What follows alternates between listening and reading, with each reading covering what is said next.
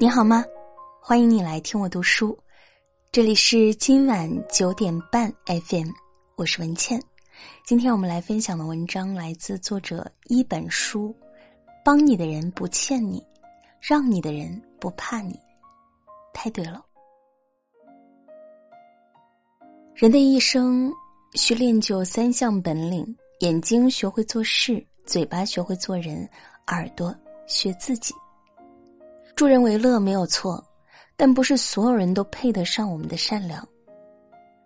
微博上曾有一个知名律师在火车上换铺被拒的事情，引发众多热议。律师送两个孩子上学，买了两张上铺的火车票。上车后，他开始找人商量换个下铺。第一个男生犹豫了一下，答应了，但后来说自己腿受过伤，就不换了。第二个男生则毫不犹豫的拒绝了。最后是两个女孩给他换了下铺，也没有要求补差价。事后，这位微博拥有将近两百万粉丝的律师把这段经历写了下来，言辞看似无辜坦荡，字里行间却满是指责和咒怨那两个不愿意换铺的男生。至于那两个男生，你们的做法也没有错，只是有朝一日。你们也为人父，也有带着孩子出现的时候，希望你们不会遇到当年的自己，遇到的都是乐于助人的女孩。文末还特意添加了话题，意思是女生比男生更善良。没想到这篇火车换铺有感一发出，就遭到网友们一致 diss。每逢开学季，火车下铺票都一票难求。所以很多人为了买一张下铺票，要么运气好到爆，要么就各种开会员加速抢。这个律师带着两个孩子，不巧又买的是两张上铺票，觉得找人换个下铺是理所应当的事。可凭什么一句“我带着孩子不方便”，就能大摇大摆的换走别人辛苦抢到的下铺呢？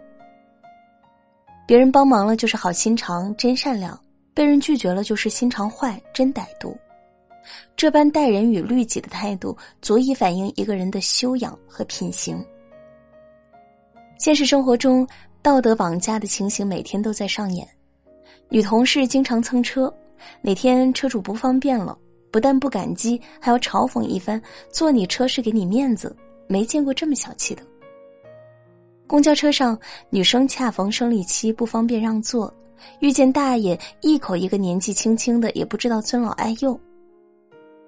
乡里哪家孩子有出息了？不捐款，不造福家乡，那就是浪费资源，白给家乡长脸了。《增广贤文》有言：“严于律己，宽以待人。”道德是用来约束自己的，而非律人。如果一开始就是抱着占便宜的态度，用道德绑架他人来为自己谋取利益，无疑是最大的不道德。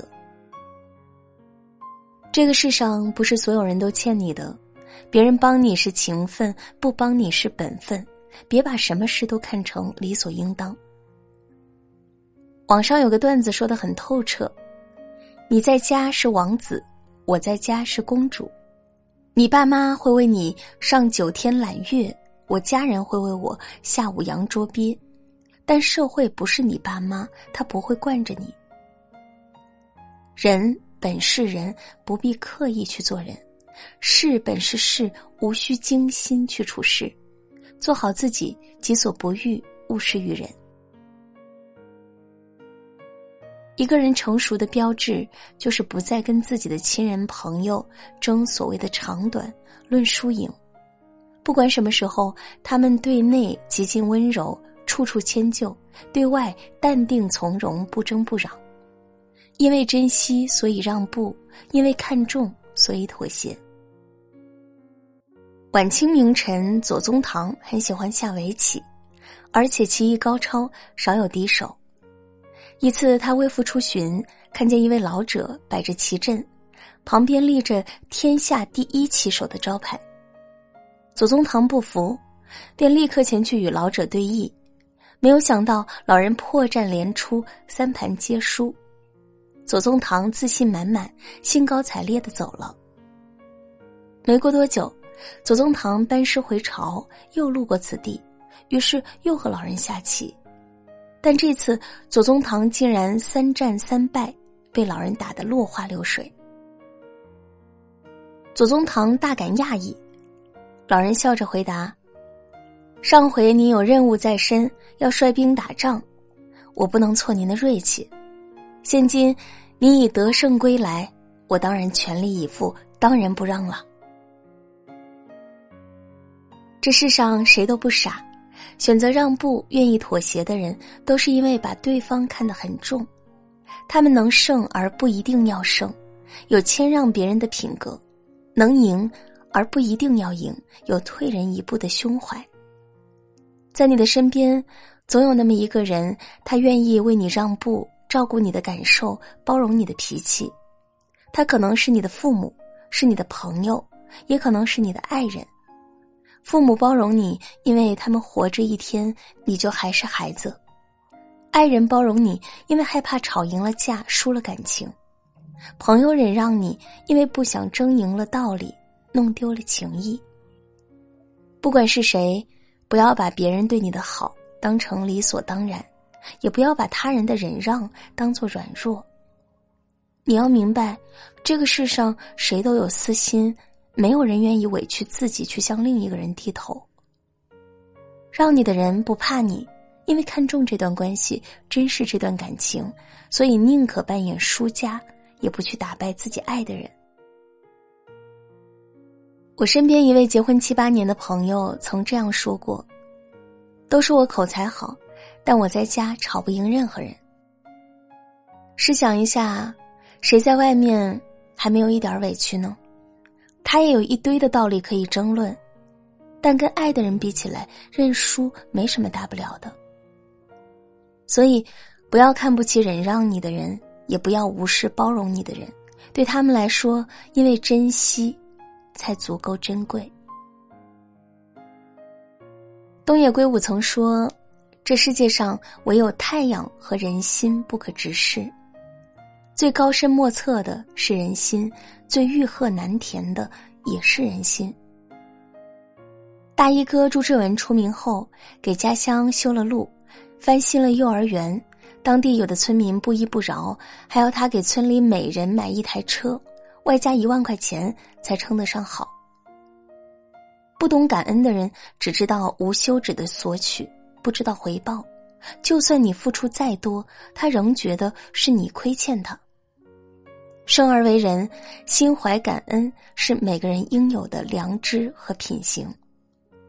你不必滴水之恩就涌泉相报，但那些帮过你、教过你、陪伴过你的人，千万不要忘记，因为人与人之间都是相互的，你对别人好，别人才会对你好。曾国藩与老师穆彰阿的深厚情谊，至今仍为后人所津津乐道。曾国藩年少进京赶考，位高权重的穆彰阿十分欣赏他，将其纳入自己门下。就这样，没有任何背景的曾国藩，凭借穆彰阿的指点和举荐，加之自身正直清廉品行，深受道光皇帝重用，十年内连连高升。后来穆彰阿逝世，很多人急着与他划清关系，唯有曾国藩感激其当年提携之恩，经常前去探望。即便后来穆彰阿去世多年，曾国藩仍不忘旧情，时常接济穆氏后人，甚至主动帮忙修缮穆家旧宅。